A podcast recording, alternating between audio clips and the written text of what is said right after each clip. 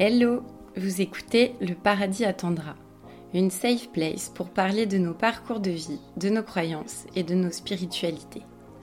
Si vous aimez ce podcast et que vous souhaitez le soutenir, mettez 5 étoiles sur les plateformes d'écoute et n'hésitez surtout pas à en parler autour de vous. On me questionne régulièrement sur la raison d'être de ce podcast. Je vous en dis plus dans le tout premier épisode intitulé Pourquoi le paradis attendra. Si vous êtes curieux, allez-y, il ne dure que 3 minutes. Cela fera 3 ans en avril que j'ai perdu mon père. Il est décédé soudainement à 63 ans. Un cardiologue m'a expliqué après coup que mon père avait été victime de ce que nous appelons une mort subite. Avant cela, j'ignorais que l'on pouvait mourir comme ça, d'un coup, sans antécédent de santé particulier. Une épreuve qui m'a amené à me poser beaucoup de questions sur la mort, sur la résilience, mais aussi sur le sens de la vie. Depuis lors, je tends mon micro à des professionnels et des personnes au parcours variés. Ils me parlent de leurs épreuves, de leurs croyances et des solutions qu'ils ont trouvées pour continuer à avancer. Je remercie d'ailleurs chaleureusement toutes celles et ceux qui ont pris le micro dans Le Paradis attendra. L'épisode d'aujourd'hui, vous allez le constater, possède un son incroyable parce qu'avec Sandra, nous avons eu la chance d'enregistrer auprès du Mel Studio à Paris. À partir de la 43e minute, vous entendrez même Burton, un chien chinois à crête adorable, qui est aussi la mascotte du studio. Je vous souhaite une bonne écoute.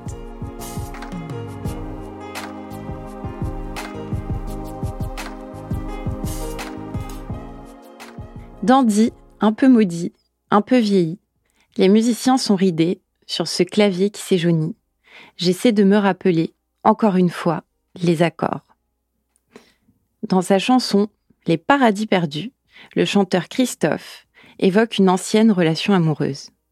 À travers cet amour enfui, il dresse un constat sans équivoque. Cette époque bénie s'est achevée depuis bien longtemps et ne reviendra pas. Un deuil ne concerne pas uniquement la perte d'un être cher. La vie d'un être humain est jalonnée de deuils plus ou moins importants, tels qu'une rupture amoureuse, la perte d'un travail, un changement de vie brusque comme l'arrivée d'un enfant ou encore une maladie. Sandra est facilitatrice en transition du féminin. Elle a traversé ses propres moments de bouleversement. Elle accompagne désormais les femmes à travers ces périodes de changement pour les aider à écrire un nouveau chapitre de leur existence. Salut Sandra Salut Octavia Je suis très contente de te recevoir euh, aujourd'hui dans le Paradis attendra. Eh ben moi, je suis ravie d'être ton invitée. Merci. Eh ben, merci à toi. Euh, donc, euh, on, va, on va revenir un peu plus en détail justement sur euh, ce que c'est euh, d'être facilitatrice en transition du féminin. On va parler de justement ces transitions-là. Euh, mais avant de démarrer, j'aimerais que tu me dises un petit peu dans quelle croyance, qu'elle soit spirituelle, philosophique, voilà, ou autre, tu as grandi. Qu'est-ce que tes parents en fait t'ont transmis de ce point de vue-là? Alors j'ai été élevée euh, dans un fond de catholicisme. Euh, notamment du côté de ma mère, il y a les, la famille en fait est très croyante et pratiquante, euh, notamment mes grands-parents. Et, euh, et quand j'étais petite, euh, il y avait ces injonctions à faire le catéchisme, etc. Et euh, du coup, bah voilà, j'ai euh, évolué là-dedans, mais par la suite, euh, bah, quand j'ai grandi, je me suis affranchie de ces étiquettes et euh, après j'ai eu mes propres croyances. Et du coup, euh, donc quand, quand t'expliques ça, ça veut dire que, en tout cas, le Dieu catholique, ça t'a jamais vraiment parlé, t'as jamais. Bah si, en fait, j'ai toujours cru en quelque chose. Euh, mais j'aime pas avoir ces étiquettes avec la religion, ça me voilà, ça me convient pas en fait. Et euh, je crois en quelque chose, mais pas forcément en tant que catholique. Enfin, j'aime bien être restée ouverte en fait euh, à d'autres spiritualités, d'autres religions et avoir mes propres croyances en fait. Donc, euh, en gros, tu as une spiritualité. Euh, Est-ce que tu peux nous en parler un petit peu? Est-ce que c'est euh, l'amoncellement de plusieurs euh, croyances? Est-ce que c'est des choses que tu as lues? Enfin, comment, comment ça s'est passé un petit peu ton, ton approche de la spiritualité, justement, enfin, de celle que tu as actuellement, on va dire? Bah en fait, elle est très simple. Hein. Je, c'est simplement, je crois en la vie. Euh, j'appelle pas ça un dieu. Enfin après chacun appelle euh, comme il veut, mais euh, c'est vraiment oui la vie, l'univers, voilà. Et comment j'y suis venue, je dirais au fil du temps. J'avoue, je me souviens pas forcément à quel moment, mais en tout cas ça c'est venu à moi naturellement. voilà, puisque mes parents après même euh, m'ont laissé évoluer en fait naturellement, enfin je veux dire, et ont respecté effectivement ces choix. Et puis eux-mêmes de toute façon n'étaient pas pratiquants. Euh, C'était euh, plus mes grands-parents euh, maternels en fait qui avaient euh, euh, ces croyances-là et pour qui c'était important. Et du coup, ma mère, pour faire plaisir, voilà, m'avait imposé effectivement ça. Mais après, je suis totalement restée libre en fait de, de, de, ce que je pouvais croire et voilà. D'ailleurs, mes frères après n'ont pas du tout suivi ce chemin-là. Ok. ah ben mes frères, euh, ils sont pas du tout croyants. ils ont pas, ils ont pas fait le même chemin que moi et mes mm. parents ont laissé libre. Après, ils ont évolué aussi et euh, on a pu évoluer ben, dans le respect des, des croyances de chacun et, euh, et puis voilà. Donc tu as quand même grandi dans un contexte de tolérance et de bienveillance envers absolument. Les, croyances de chacun. Oui, oui, oui. oui ce qui t'a permis de construire euh, ta, on va dire, ta spiritualité à toi. Oui. Et quand tu dis que tu crois en la vie, c'est-à-dire que tu considères, par exemple, que le fait qu'on soit tous là, vivants, c'est pas un hasard ou c'est autre chose? C'est plus le fait qu'il y ait des interactions entre les humains C'est. Euh... Euh, non, oui, il n'y a pas de hasard. Non, pour moi, il n'y a pas de hasard, non, clairement. Euh, la vie, elle est là, et puis euh, c'est, bah voilà, c'est des rencontres, c'est, c'est plein de choses. Et puis je crois vraiment cette, à ce, en ce quelque chose d'invisible en fait qui, qui nous guide en fait quelque part. Euh, voilà. Ouais. En tout cas, il y, y, a quelque chose. Tu saurais, enfin, tu saurais pas forcément le définir euh, très précisément parce que de toute façon, c'est pas forcément quelque chose qui est visible. Oui, voilà, absolument. Mais euh, il y a quelque chose pour toi qui, oui. qui est là. En tout cas, moi, c'est ce qui me soutient dans mon quotidien. C'est c'est avoir une certaine foi en fait en soi d'abord et puis après en la vie. parce que pour moi, il y a forcément cette force, quelque chose qui nous guide. voilà. Et euh, du coup, enfin, juste pour rebondir là-dessus, quand tu dis avoir euh, une certaine foi, notamment en soi, ça veut dire quoi? Ça veut dire que par exemple, euh, bah là, enfin, on, on, en reparlera après, mais oui. tu es entrepreneuse. Oui. Euh, as, alors je, je, pense qu'on peut en parler, mais tu as eu 25 ans de carrière oui. dans des boîtes importantes derrière toi et tout, et puis tu as, décidé en fait de te lancer en tant qu'entrepreneuse oui. en transition du féminin justement. Oui. Cette foi et cette confiance en soi que tu as, c'est ça qui te permet finalement d'avancer absolument euh, au quotidien et de. Je sais même pas comment l'expliquer en fait. Euh, quand j'ai quand j'ai décidé en fait de quand j'ai pris conscience en fait que ce que je faisais dans mon quotidien ne me convenait plus. Euh, bon, bah, ça a pris du temps. Hein. J'ai cheminé pendant plusieurs années euh, et je me suis dit vers quoi je peux me diriger, etc. Et, euh, et j'ai tout, je me suis jamais posé la question que c'était. En fait, je me suis jamais dit ce n'est pas possible. En fait, c'est je le fais et j'y vais et je fonce. Euh, voilà, je, je me dis qu'après tout, la réussite, eh ben ça s'improvise pas et, euh, et qu'elle se crée. Et donc euh, voilà, c'est pas toujours évident, mais euh, voilà, j'essaie de, de, de, croire fortement en ça. Et puis en tout cas, je fais du mieux que je peux pour euh, pouvoir euh, justement euh, bah, m'accomplir en fait professionnellement et personnellement aussi. Bah, du coup, euh, on va on va en profiter pour parler justement oui. maintenant de ton de ta transition de carrière et, euh, et de, de, parler un petit peu de ce que tu fais actuellement. Euh, donc, comme je disais euh, dans l'intro, es, tu es facilitatrice en transition du féminin. Oui. Est-ce que tu peux nous expliquer en quelques mots ce dont il s'agit Voilà, comment comment tu interviens et, et de sur quel type de, de sujet tu interviens également ouais. Oui. Alors donc, bah, j'accompagne les femmes donc à travers des moments de transformation personnelle euh, qui sont assez marquants. C'est les moments de vie euh, délicats comme euh, la maternité, ça peut être une séparation, euh, un divorce, ça peut être un deuil aussi. Euh, ça peut être aussi euh, accompagner des femmes qui font face à des défis liés à la fertilité. Euh, okay. également. Et, euh, et en fait, euh, l'idée, c'est vraiment de les aider à, à, révéler en fait leur propre nature et à, à s'ouvrir au champ des possibles en fait face à ces changements et puis et à renaître vraiment dans la douceur.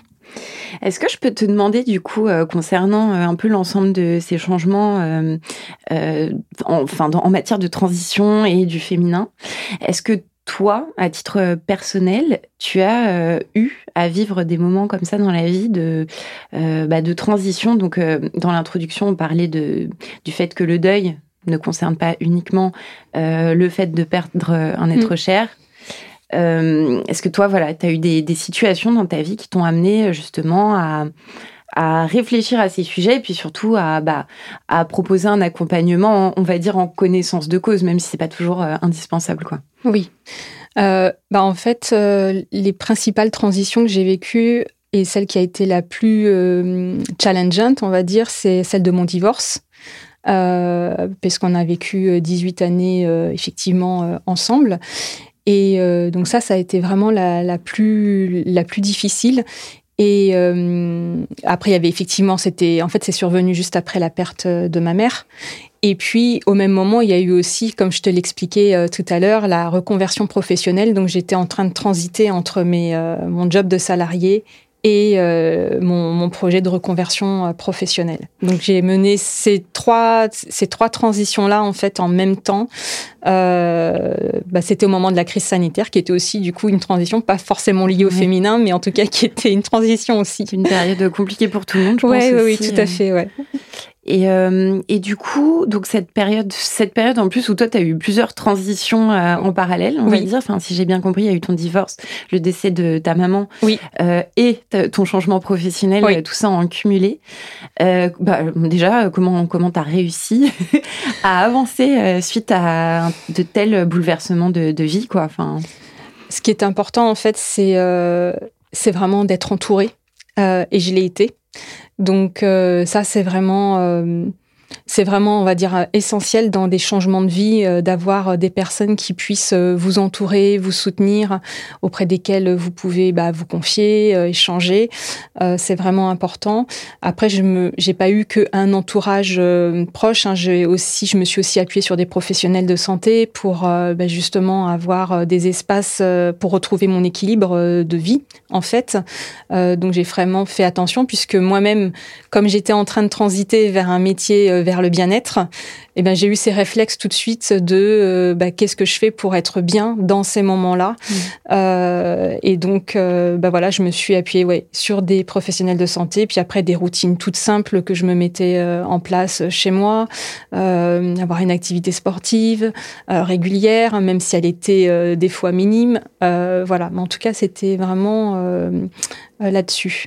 Bah, parce que effectivement, enfin comme tu comme tu le soulignes, c'est vrai que parfois en fait quand il y a un changement dans la vie, il n'y a pas forcément besoin de faire le grand soir non plus pour, euh, pour aller un peu mieux, mais euh, quelques petits quelques petites choses. Donc toi tu dis un peu de sport euh, un peu d'endorphine pour pour réussir à avoir un peu de bien-être corporel. Est-ce que il y a eu d'autres outils dont tu t'es emparé justement pour avancer à ce moment-là? L'expression des émotions, en fait, euh, pour moi, c'était un vrai challenge parce que, bah, justement, euh, étant, enfin, quand j'ai été éduquée par mes parents, on n'a pas du tout appris à exprimer nos émotions. Et euh, c'est quelque chose que j'ai dû apprendre à faire, euh, notamment lorsque j'ai fait ma reconversion en tant que thérapeute, euh, apprendre à les accueillir et à les accepter et les exprimer. donc ça, c'est effectivement un des points sur lesquels on peut s'appuyer, mais voilà, soit on sait le faire tout seul, ou soit il faut être effectivement accompagné pour le faire. Ça, ça, enfin, ça veut dire quoi exprimer ses émotions concrètement?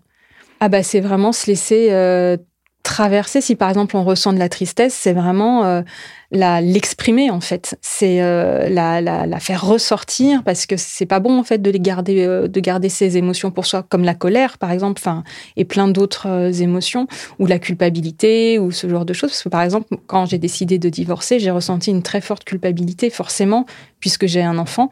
Donc on chamboule tout l'univers effectivement familial. ça pose question quoi. Ça pose voilà même si c'est pas aussi simple que ça.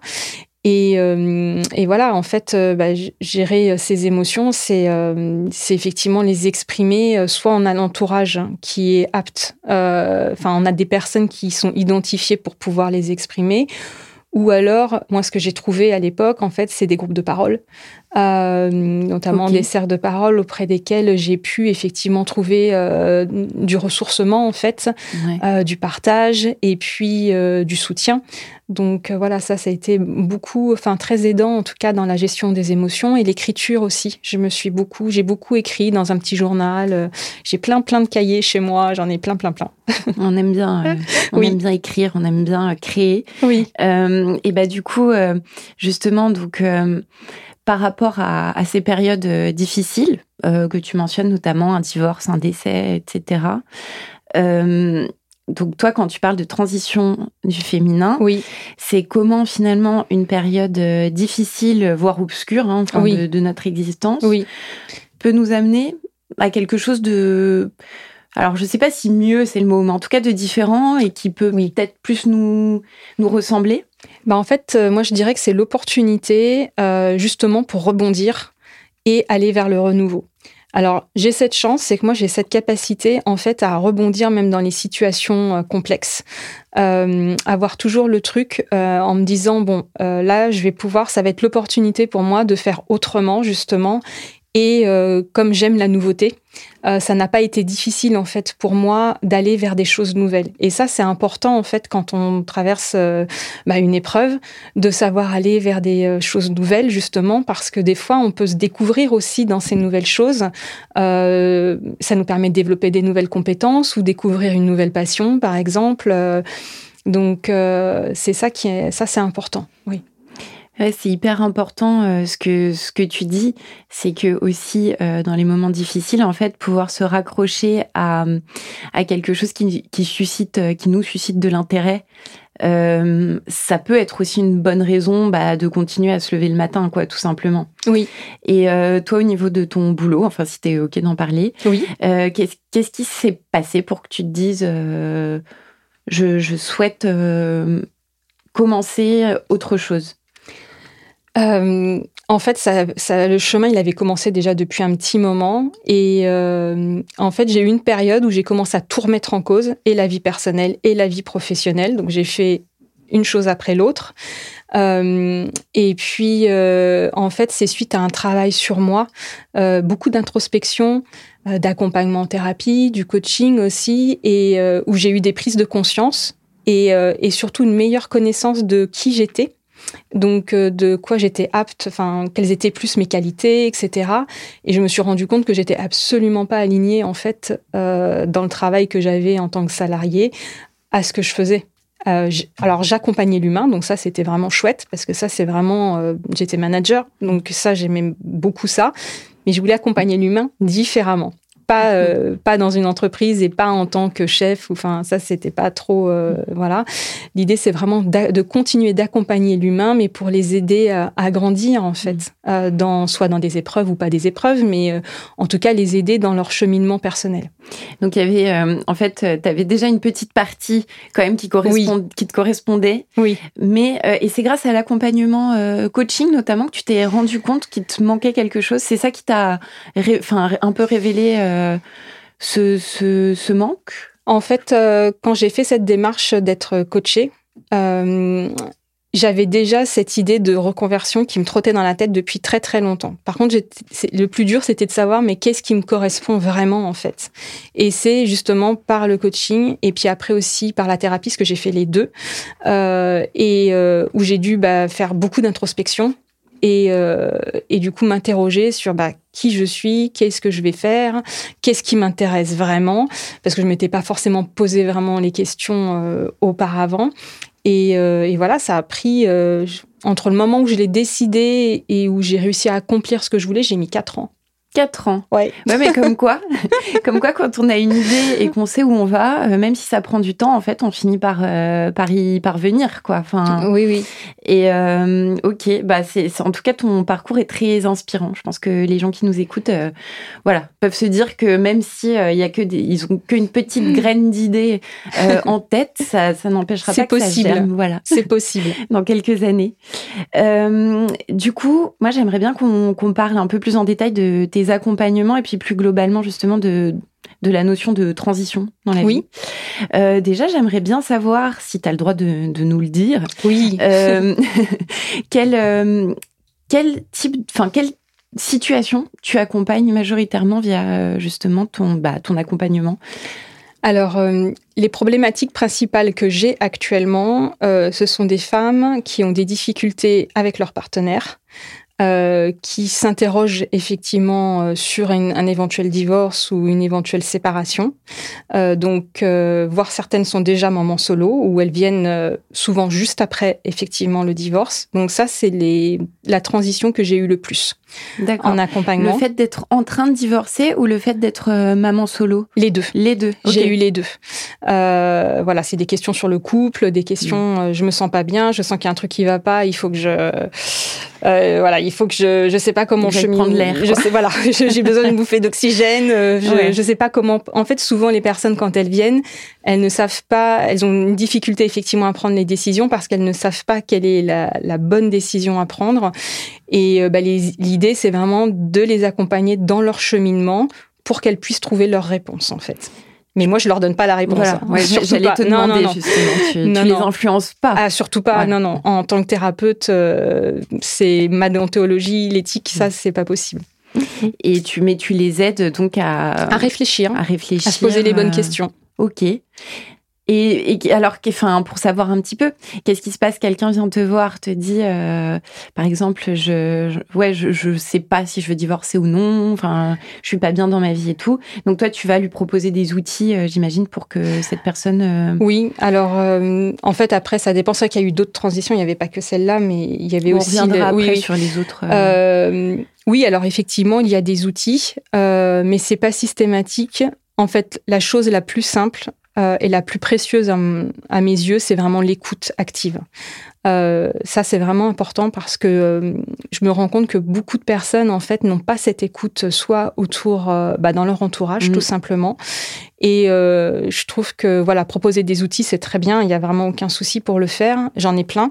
Euh, mais c'est pas, l'idée, c'est pas de proposer à chaque fois un outil quand la personne, elle vient. Mmh, c'est pas elle non plus qui décide quel outil on va utiliser. C'est moi, en tant que thérapeute, qui dit, effectivement, je propose et si la personne est d'accord, effectivement, on le fait. Par exemple, euh, il y en a un, moi, que j'aime particulièrement, c'est l'analyse des rêves. Ça, ok. Oui.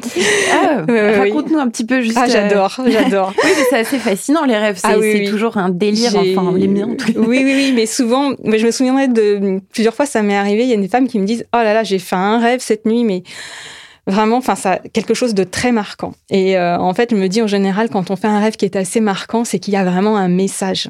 Ah, et ouais. euh, en fait, quand euh, je me suis formée donc en relation d'aide, c'est de la psychothérapie. Il y a un des premiers outils auxquels on est formé, c'est l'interprétation des rêves. Passionnant. Donc, on le fait avec deux méthodes, soit la méthode freudienne, soit la méthode jungienne. Et donc, bon, moi, pour l'instant, je privilégie la freudienne parce que je la connais bien, j'aime bien l'utiliser, et même si l'autre est aussi très passionnante. Elle me prend plus de temps, c'est juste ça. Euh, et ben ça m'est arrivé de l'utiliser plusieurs fois en thérapie. En plus, ça peut être euh, fait de manière assez ludique. C'est vraiment quelque chose. Je fais pas seule l'interprétation. C'est quelque chose. C'est une co-interprétation en fait. Hein. J'aide la personne avec une méthodologie précise pour pouvoir le faire. Donc elle vient avec son rêve écrit, euh, et puis après on décortique ensemble, et, euh, et après c'est elle qui trouve le message en fait. Moi je lui dis, en fait je guide vraiment dans la méthodologie. Mais c'est la personne qui trouve le message. Ok, c'est assez passionnant. Enfin, c'est vrai qu'on pourrait faire tout un épisode ah, oui, non, que, mais oui, rien oui. que là-dessus. mais euh, effectivement, et euh, enfin juste pour savoir, parce que l'autre l'autre soir j'étais un, comme on dit, un dîner en ville. Oui. Et euh, j'ai un ami qui me dit, qui me recommandait d'écrire mes rêves oui. Alors je je sais enfin mais je sais pas trop quel serait euh, l'intérêt. Est-ce que tu sais euh, un peu si c'est intéressant d'écrire ses rêves régulièrement ou pas? Un... Est-ce que c'est quelque chose de pertinent? ah, Après, moi personnellement, je le fais pas. Euh, mais si par contre je vois qu'il y a quelque chose qui m'a marqué au réveil ou je ressens quelque chose de particulier, enfin dans le ressenti euh, par rapport à ce rêve-là, oui, je vais le noter. Euh, bon, souvent d'ailleurs j'ai l'impression de jamais me souvenir de mes rêves, mais quand ça vient et que c'est quelque chose de très marquant, du coup je me le note. Et puis je me fais mon ma propre analyse en fait. ouais, c'est ça. C'est oui. qu'au final, est-ce que, enfin, après on referme oui, cette petite parenthèse, sûr, mais oui, parce que ça nous ça nous passionne toutes les deux. Euh, mais est-ce qu'au final, plus que de l'interprétation euh, du, du rêve, c'est ce que ça nous fait ressentir à ce moment-là? Oui. Est-ce que ce qu'on pense au moment où on, euh, on se rappelle justement de ce rêve?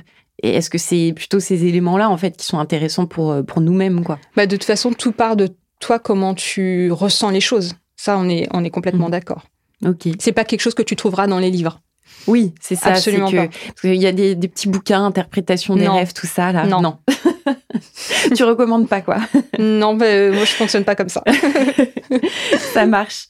Euh, donc, euh, enfin, pour poursuivre un peu notre échange euh, concernant justement les transitions au féminin.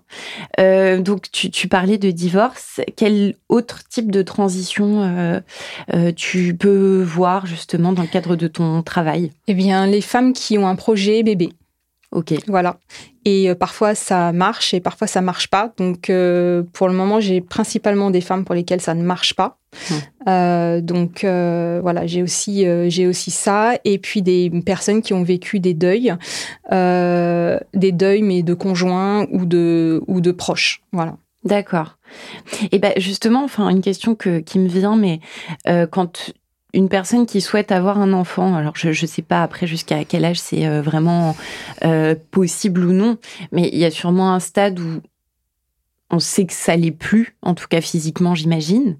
Et là, est-ce qu'il s'agit euh, bah, d'une forme de deuil aussi, non? Je, suppose. Bah, En tout cas, il n'y a pas un âge. En fait, la femme, c'est très clair. Hein, quand elle est ménopausée, elle est plus fertile. Mm. Donc là, euh, voilà, bah voilà, c'est posé. On sait qu'il y aura pas, il pourra plus y avoir de projet bébé. Moi, j'ai plutôt les personnes qui sont avant mm. et qui peuvent avoir euh, notamment euh, des défis liés à la fertilité. Et euh, je suis toujours assez. Euh, je pense, en fait, honnêtement, je pensais pas qu'il y en avait autant. Euh, et, et, que les parcours pouvaient être aussi complexes, parce que le mien ne l'a pas été, il a été comme tout le monde, enfin, je dirais, mais pas aussi complexe que ce que je peux voir, en tout cas, en cabinet. Des parcours, tu veux dire, qui sont médicalement assistés, oui, tout ça, d'accord. Ouais, ouais. Alors que, à la base, les personnes n'ont pas, enfin, les femmes n'ont pas forcément un problème de fécondité, mais je trouve qu'on recourt facilement euh, enfin, en tout cas, la médecine propose facilement ça, alors qu'il n'y a pas un problème de fécondité identifié chez les partenaires. Et comme je travaille euh, beaucoup en psychogénéalogie euh, aussi, du coup, j'aime bien trouver aussi des clés, enfin des réponses mmh. grâce à la psychogénéalogie. Tu peux nous expliquer en quelques mots ce que c'est la psychogénéalogie justement, enfin en quoi ça consiste et comment ça peut servir justement dans le cadre d'un accompagnement ou d'un coaching Ah oui, bah notamment dans le cadre d'un dans le parcours de devenir mère. Euh, c'est un accompagnement, enfin qui est très important, notamment si la personne a des difficultés, par exemple, à concevoir, c'est euh, de s'intéresser à ce qui s'est passé au niveau euh, de la maternité dans sa lignée, euh, familiale, justement, euh, comment se sont passées les grossesses et la maternité en général. Est-ce qu'il y a eu euh, des fausses couches? Est-ce qu'il y a eu des problèmes de stérilité? Ou est-ce qu'au contraire, il y a eu des femmes avec beaucoup d'enfants? Et l'idée, c'est de voir s'il y a des schémas répétitifs ou des choses comme ça.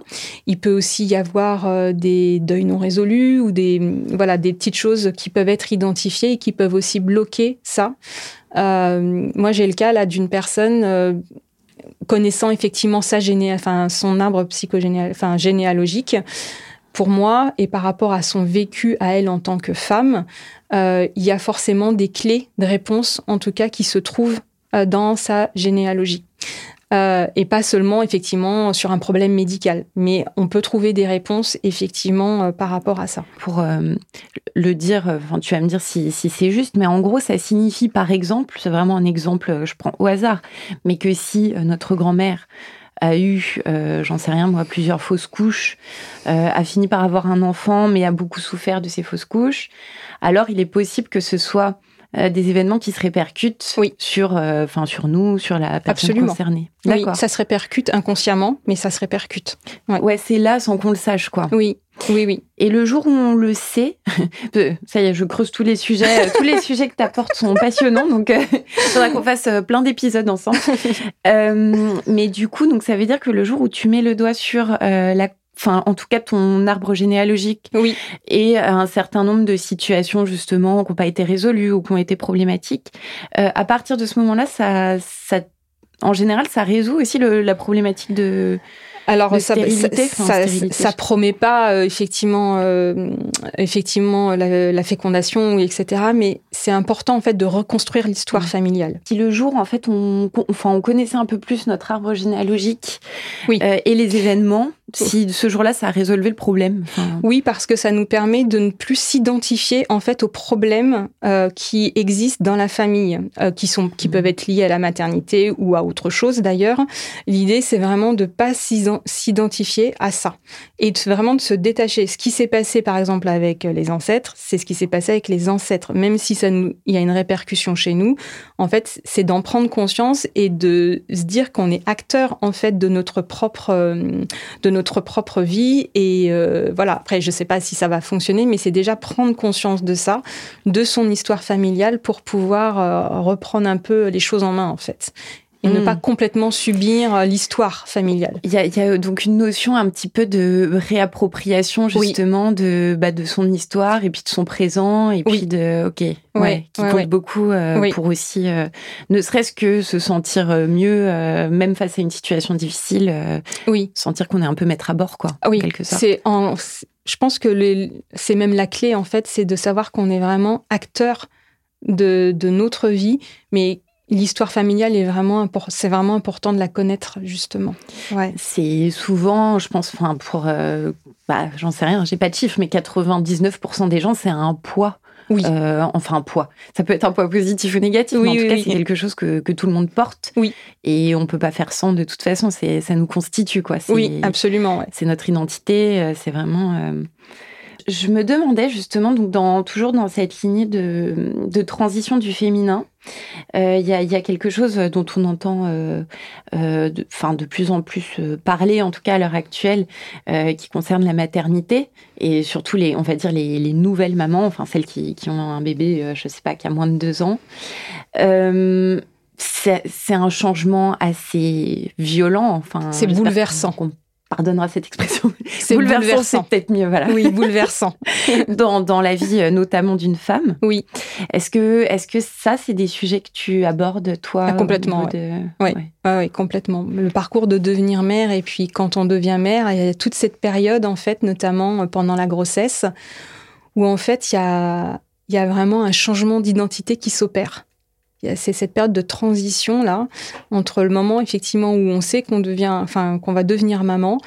Eh bien, il y a tout ce, toute cette période là où effectivement euh, qu'on appelle bah, la matrescence et qui continue. Matrescence? la matrescence. Tu peux, tu peux nous dire ce, ce dont il s'agit euh? Ah bah, c'est vraiment la période de transition quand on passe de la femme à la mère. C'est un peu l'adolescence de la femme, on va dire. Ouh là là, quand elle devient la mère. Euh, l'adolescence, c'est pas toujours facile. Je pense que voilà, on est tous euh, passés par des moments pas toujours, euh, pas toujours cool. Et donc en fait, ce que ce que tu veux dire, c'est que enfin du jour où tu es enceinte et puis de toute façon il y a tout le bouleversement hormonal etc physique et puis ensuite t'accouches mais donc ensuite tu as cet enfant qui est là toute cette période là donc ça s'appelle matrescence oui euh, et puis après, bon bah, de toute façon, oui, c'est c'est vraiment, une, on va dire, une révolution un peu identitaire, euh, puisque euh, tu as aussi le côté euh, devenir parent. Il y a le couple aussi, parce qu'il faut pas oublier le papa. Oui. Voilà. Euh, puisque effectivement, quand il y a le bébé, en général, il y a souvent le bah, le, le, père. Et mm. et voilà, donc ça fait tout un changement, reprendre des des habitudes. Euh, apprendre à vivre à trois. Voilà, c'est euh, beaucoup de bouleversements. Euh, il y, a, il y a effectivement le côté féminin, la femme, mais après il y a aussi au niveau familial les rôles qui changent avec la famille ou la belle famille. voilà, il y a tout ça qui évolue aussi et qui, qui, qui, qui je suis moi en tant que femme maintenant que je suis mère, parce que souvent dans la société on attend à ce que la femme qui vient d'accoucher reprenne euh, sa vie d'avant euh, comme si de rien n'était. qu'elle perde son poids en une semaine, voilà, qu'elle retravaille comme avant, euh, sans penser qu'il y a aussi toutes les autres choses en fait qu'il y a à faire autour de cette naissance, de, bah, de réappropriation mm. du quotidien, de la vie de couple, etc. Donc voilà. Plus, j'ai l'impression, alors moi je ne suis pas mère, mais j'ai l'impression de très nombreuses injonctions supplémentaires une fois qu'on devient mère. Oui. déjà, en tant que femme, quand même, dans la société, des injonctions, on en a pas mal. Oui. mais alors là, euh, je, enfin, c'est ce que j'ai entendu. En tout cas, hein, comme je te dis, je ne l'ai pas vécu, mais j'ai l'impression qu'il y a beaucoup, beaucoup d'injonctions. En fait, euh, d'une mère, on attend euh, une certaine attitude, certaine, une certaine manière de faire. Oui. Les gens jugent. Oui, oui. bah, on attend qu'elle soit heureuse déjà à la naissance. Voilà, parce que quand l'enfant naît, bah, on est censé être hyper heureuse et que voilà, c'est génial et tout ça. Sauf que dans la réalité, alors oui, effectivement, on est heureuse parce qu'on a l'enfant, etc. Mais au niveau hormonal, il y a aussi des choses qui se passent et il peut y avoir euh, du baby blues, euh, enfin, euh, bah, des difficultés effectivement à gérer la fatigue, ce genre de choses. Et ça, on en parle moins, effectivement. On en parle beaucoup moins. On commence à en parler un petit peu. Il y a de plus en plus de choses maintenant qui existent là-dessus. oui. mais c'est vrai que ça reste assez tabou. Et du coup, est-ce que le fait de devenir une nouvelle maman, ça rentre aussi finalement dans ce truc, enfin, euh, de, de, de, deuil, en tout cas de. Oui, ce que tu appelles le, c'est une forme de deuil, effectivement, euh, à faire en fait euh, quand la femme devient maman elle fait le deuil de la femme qu'elle était avant, qui était, euh, on va dire, euh, plus libre ou euh, voilà. Enfin, oui, avec sa liberté, voilà, elle exactement. Faisait ce voulait. Et maintenant, après, voilà, elle doit apprendre à vivre justement avec l'arrivée de son enfant à plusieurs, enfin à trois ou à plus ou à peut-être plus s'ils ont d'autres enfants. Mhm. Donc voilà. Et donc ça, c'est des, périodes aussi donc de chamboulement que tu accompagnes, toi, quand, quand les personnes ne savent plus trop oui. Enfin, je, Pour trouver un soutien, parce qu'en fait, je me suis rendu compte que bah, beaucoup de femmes sont isolées. Mhm. Euh, on a une société où en fait effectivement on est beaucoup seul maintenant et euh, même dans ces grands moments de vie là et euh, effectivement c'est important de, de, pouvoir avoir une écoute et un soutien émotionnel surtout parce que ouais. le soutien émotionnel il est vraiment je veux dire essentiel oui, oui, oui. Et mm. puis, euh, c'est vrai que, enfin, si on prend l'exemple d'avoir un enfant, euh, je crois qu'il y a un proverbe qui dit, euh, alors je ne sais plus de quel pays exactement, mais qui dit qu'il faut un village pour élever un enfant. Oui, exact. dans notre société actuelle, en général, quand tu élèves un enfant, tu es au mieux, tu es deux. oui, c'est ça. Voire, voilà, dans les cas de maman solo que tu évoquais aussi, tu te retrouves toute seule. Donc, effectivement, c'est vrai qu'il y a des. Il y a quand même enfin, je, je sais pas, après, c'est peut-être de la philosophie de comptoir, mais je veux dire, on a, on a acquis un certain niveau de confort euh, matériel, oui. mais un certain niveau d'inconfort en termes, on va dire, de solidarité, de soutien. Et donc, euh, c'est aussi pour ça, peut-être, qu'émergent des métiers euh, d'accompagnement, de coaching, de soutien, d'écoute, puisque finalement, souvent, bah, on se retrouve un peu tout seul face à nos problématiques, quoi. Oui, oui, oui. oui c'est vrai qu'il y a de plus en plus de, de personnes dans l'accompagnement. Après, je sais pas forcément si c'est vers ce type de, de, cible ou pas, mais en tout cas c'est euh, ouais important que ça existe parce que mm. quand on n'a pas l'entourage euh, proche ou familial euh, pour pouvoir bah, avoir du soutien, bah, c'est toujours bien d'avoir des pros. Non mais c'est clair et puis de pouvoir ne serait-ce que se sentir écouté quoi. C'est oui. c'est un peu la clé. Moi c'est mon outil principal, hein, l'écoute. Ouais, c'est ce que tu disais, l'écoute active et, et je j'ai quand même l'impression que, que ça, déjà, euh, ça guérit le fait de, sentir que tu as quelqu'un qui t'écoute. Ouais, l'écoute et puis la présence. Euh, parce que combien de fois, quand on est avec des personnes, est-ce qu'on se sent vraiment écouté, en fait? Est-ce que mm. voilà, est-ce qu'on est vraiment écouté euh, Et puis toutes les fois où on peut recevoir aussi des conseils non sollicités, surtout quand on est jeune maman. Oui, on parlait de ce, ce oui, ça, là qui quand même. Oui, euh, ça c'est assez. Moi je l'ai vécu et c'est vrai que c'était assez désagréable. Tu as reçu beaucoup de conseils non sollicités? Ouais, ouais bah, notamment quand j'ai décidé d'allaiter. En mm. plus moi personne dans ma famille avait allaité, hein. euh, et enfin très peu de personnes autour de moi avaient allaité. Et, euh, et, après, je recevais quand même euh, des fois des remarques. Ah, mais là, mais c'est bon, là, ça suffit. Maintenant, ça fait tant de temps. Euh, bah, qui t'es en fait oui, pour. C'est ton, ton, choix, c'est l'harmonie avec ton enfant. oui, oui, oui. Voilà, il n'y a pas de. Oui, oui. Oui, les gens ont tendance à être un peu intrusifs en fait. Euh, oui. Euh, c'est pour ça que, enfin, je prends le cas de la maternité parce que j'ai l'impression que c'est vraiment le miroir grossissant de, de, pas mal de choses en fait où voilà où les gens se mêlent de ce qu'ils les regardent pas vraiment. Oui, alors que ça part d'une bonne intention en fait à la base, mais euh, ils se rendent pas compte en fait de des fois à quel point ça peut être blessant. Mm. Et du coup, toi, euh, à travers ton accompagnement, tu permets aussi de peut-être de rétablir un. Bah, on parlait justement de un peu euh, prendre en main euh, son sa vie et son. C'est reprendre son pouvoir en fait. Ouais. C'est vraiment reprendre sa vie en main et se dire que voilà, on n'a pas. Enfin, personne n'a à nous dire en fait ce qu'on a à faire. Oui. Voilà. Parce qu'en mm. fait, moi, j'ai été élevée, je me suis beaucoup adaptée quand j'étais enfant. Sur adaptation, comme Voilà, on dit. beaucoup d'adaptation. Et en fait, après, on se rend compte quand on est adulte et quand on évolue, etc., qu'en fait, on a les cartes entre nos mains et que personne, en fait, n'a à nous dire ce qu'on a à faire. Et c'est vrai que moi, plus le temps passe et plus l'âge avance, et moins j'aime ce qu'on me dit ce que j'ai à faire. Mais c'est vrai que ça, ça prend du temps, ne serait-ce que de conscientiser en fait qu'on peut être un peu acteur euh, de certaines choses dans notre vie, oui. Que, tout ne nous est pas complètement imposé non plus, que parfois on peut euh, décider de pas faire le choix qui est attendu. Euh, voilà. Oui, on peut poser des limites aussi, on a le droit. Mmh. Et c'est vrai que moi, il y a peut-être, je sais pas, la naissance de mon fils, j'étais pas aussi consciente de tout ça en fait. Et il y a des choses, bah, des fois, je, bah, je m'adaptais ou je posais pas suffisamment mes limites. Mmh. Euh, et ça, après, on apprend avec le temps, en fait.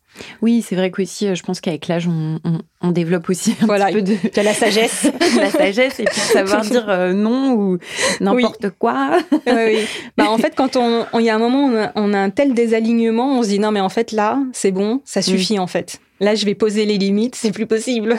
Oui, c'est ça, quand on arrive à être au stade où c'est même plus toi, en fait. Oui. bah, le boulot euh, qui te correspond pas, euh, bah j'en sais rien, le conjoint avec lequel euh, tu ne t'entends plus, le, enfin j'en sais rien. Et c'est vrai qu'à un moment, on peut arriver à des stades de vie où on se dit mais en fait il y a plus rien qui me ressemble. Oui. Donc. Mais c'est chaud quand on se rend compte parce que d'un seul coup je dis qu'est-ce que je vais faire? C'est violent un peu comment je vais faire?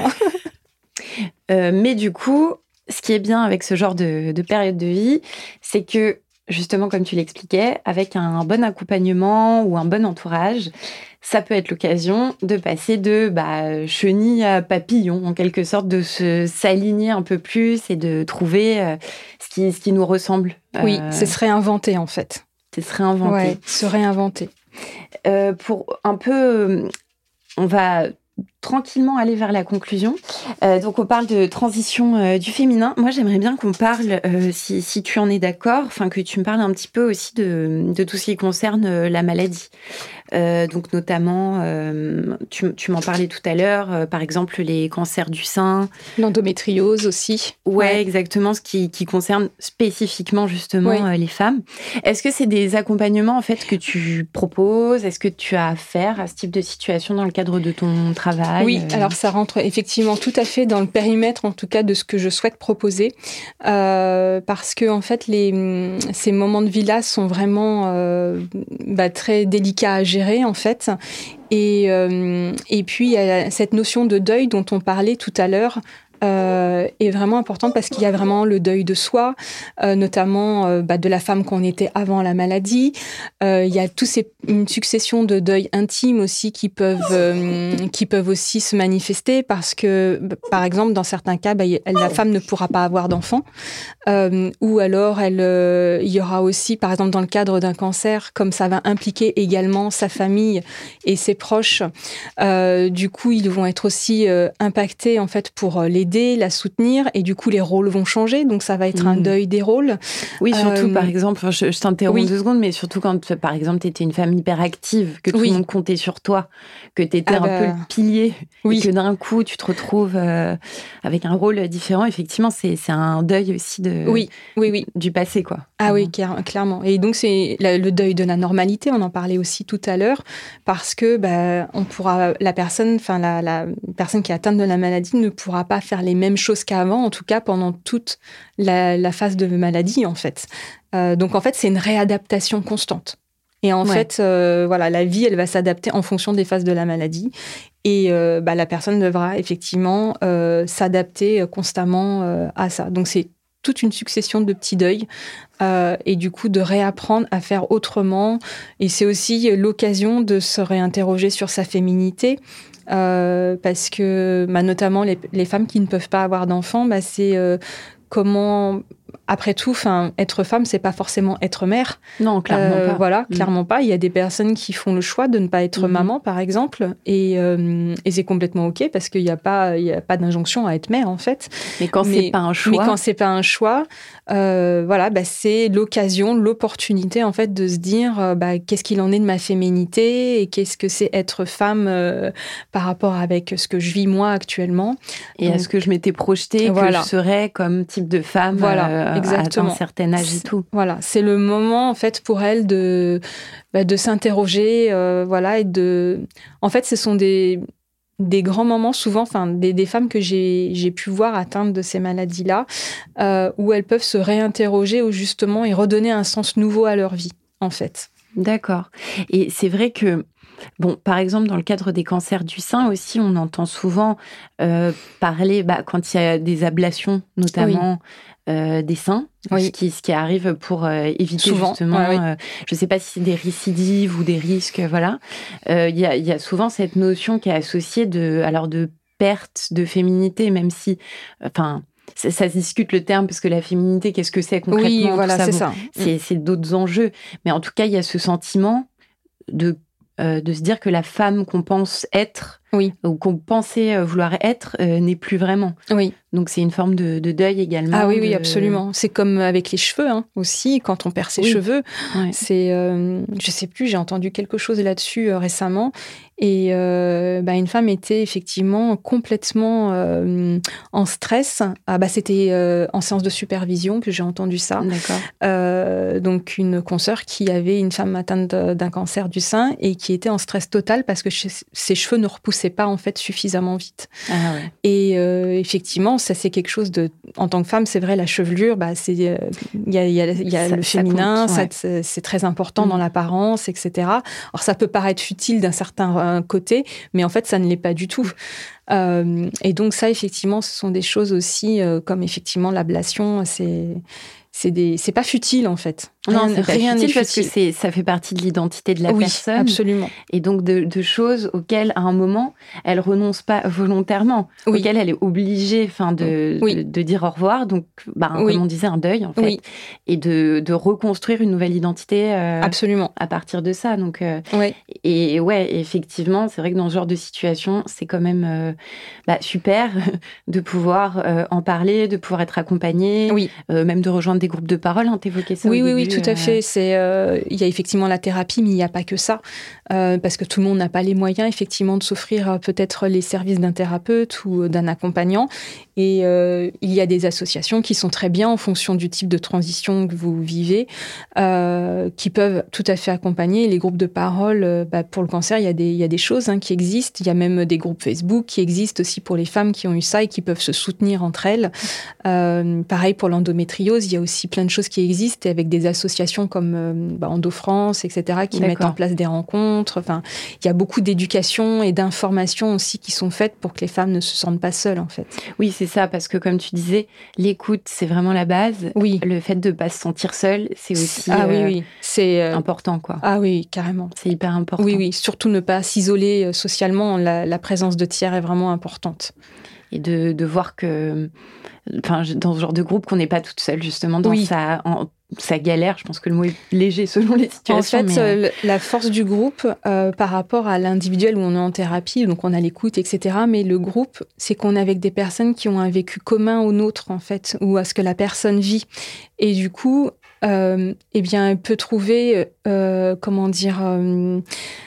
Bon, bah déjà, effectivement, de l'écoute aussi, mais surtout des personnes qui ont vécu la même chose et du coup, une compréhension et un soutien mutuel. Donc, en Mhm. général, il y a beaucoup d'empathie dans ce type de groupe. mhm. Et puis moi, ce que j'aime dans les groupes de parole, c'est que on peut tisser du lien, du coup, après avec des personnes avec lesquelles on se sent en affinité. Moi, je le vois euh, notamment par rapport au cercle de parole que je fais sur euh, le deuil et la mort. D'accord. Dans Euh, le cadre de Happy End, hein, c'est oui, ça? c'est ça. Euh, et en fait, j'ai déjà vu euh, des personnes qui avaient vécu bah, le deuil de leur conjoint. Et bien après le cercle euh, de parole, elles continuent, se sont échangées leurs coordonnées, ou elles ont continué à prendre un café ensemble pour justement continuer d'échanger sur leur vécu, leur ressenti et sortir de leur isolement en fait. C'est hyper. Euh, j'ai eu la chance de participer à un groupe de parole euh, de Happy End. Euh, enfin voilà, c'est un hasard hein, d'ailleurs parce qu'on s'est on s'est pas du tout connu via Happy End. et c'est vrai que c'est hyper touchant de, de voir des gens qui d'un seul coup s'exprime aussi sur euh, une blessure commune qui est le deuil, euh, donc là la perte euh, vraiment d'un être cher. Oui. toi, tu t'occupes d'un groupe dans quel Moi, je suis dans le 80. Alors, je suis ambassadrice des apéros de la mort pour le 92. D'accord. au départ, je voulais le faire qu'à Courbevoie, mais les la situation fait que bah, il faut trouver l'endroit qui accepte de nous recevoir mhm. pour accepter en fait ce type de d'événement parce que tout le monde n'est pas ouvert, très clairement. D'accord. et puis, il faut surtout un endroit qui soit calme. On ait la possibilité d'être un petit peu isolé en fait des autres groupes pour qu'on puisse s'exprimer euh, plus facilement et se sentir en sécurité émotionnelle. Mhm. Euh, donc du coup, je l'ai fait à Courbevoie, je l'ai fait à Suresnes et le prochain est à Colombes. bah voilà. Donc euh, on verra après pour les autres, mais l'idée c'est que j'arrive à trouver la ville où je reste sans plus bouger. D'accord, mais en tout cas c'est bien de savoir qu'il y en a un dans le 92. Oui. Car moi j'habite dans le 92, donc ah bah, peut-être qu'à l'occasion on, se croisera là-bas. Oui. J'avais une dernière question avant notre conclusion. Oui. Je voulais savoir quelqu'un qui, qui traverse en ce moment une épreuve. Donc, euh, on disait deuil. Euh, euh, alors, deuil, perte d'un proche, maladie. enfin, voilà. Qu'est-ce que tu peux lui recommander, toi, comme outil, comme lecture, comme activité, comme. Voilà. Est-ce que tu as quelque chose que tu recommanderais Alors, en lecture, là, ça va dépendre des transitions. Mais en tout cas, si c'est si c'est le deuil suite à un être cher, je recommande les ouvrages de Christophe Forêt. Euh, après, pour les autres transitions, c'est plus délicat. Enfin, là, je, ça, ferait beaucoup. oui, oui, ça dépend de quel sujet on parle. De manière générale, sur les transitions, c'est vraiment d'être entouré, que ce soit par l'entourage ou euh, en tout cas par des professionnels. Ne, en tout cas, ne pas rester isolé socialement. Ça, c'est vraiment euh, hyper important. Et comme activité, ben, en fait, moi, des témoignages que j'ai eus, alors euh, après, c'est chacun en fonction de ses sensibilités. Beaucoup de personnes se sont retrouvées dans de la peinture, par exemple. La peinture ou l'écriture, qui, qui ont été extrêmement bénéfiques dans des périodes justement délicates à gérer, euh, que ce soit un deuil ou une maladie ou euh, des choses comme ça. donc, voilà, s'exprimer en tout cas. Ouais, et en fait, c'est une belle façon d'exprimer les émotions. Et puis oui, parce que des fois, on n'a pas toujours la parole. Euh, enfin, il y a des personnes qui n'aiment pas s'exprimer par la parole, et l'expression des émotions peut se faire tout à fait autrement. Et euh, les activités artistiques sont vraiment chouettes pour ça. Pour pouvoir sortir quelque chose de soi. Exactement. Hmm. Et euh, oui, donc dernièrement, les, partages que j'ai eus, enfin les témoignages que j'ai eus, c'était sur la peinture et l'écriture. Hmm. mais de manière générale, il y a d'autres personnes, ça va être avec leur corps, c'est-à-dire, je sais pas, ça va être de la danse ou ça va hmm. être un sport. voilà. Puis après, bah, euh, on a aussi les groupes de parole, ce qu'on disait. Euh, dans certains cas, notamment pour les deuils, je repense à ça, comme c'est quand même une problématique que je travaille beaucoup. Euh, les rituels aussi. Mhm. sont importants parce qu'ils aident à poser une base pour un équilibre de vie. Il y a plein plein de choses en fait. Quand tu dis rituel, tu veux dire par exemple de s'accorder de mettre une petite bougie. Oui, c'est des choses à la personne. Voilà, c'est vraiment des choses simples il euh, n'y a pas, y a pas de, de rituel, euh, de recette de rituel. Hein. C'est vraiment, en tout cas, il faut que ça fasse sens pour la personne qui le fait, hmm. qui ait une intention, qui ait vraiment euh, du sens derrière ce qui Alors effectivement, la bougie, allumer une bougie, ça peut être tout à fait ça. Ça peut être, voilà. Après, ça s'adapte plus effectivement peut-être pour des personnes qui vivent un deuil, mais ou sinon, je dirais mettre en place des routines. Euh, parce que quand on vit des changements qui sont assez turbulents dans la vie, euh, avoir une structure avec des routines qui soient euh, inspirantes ou, ou, juste relaxantes, mhm. enfin en tout cas avoir une structure dans son quotidien, ça permet de rassurer, je trouve.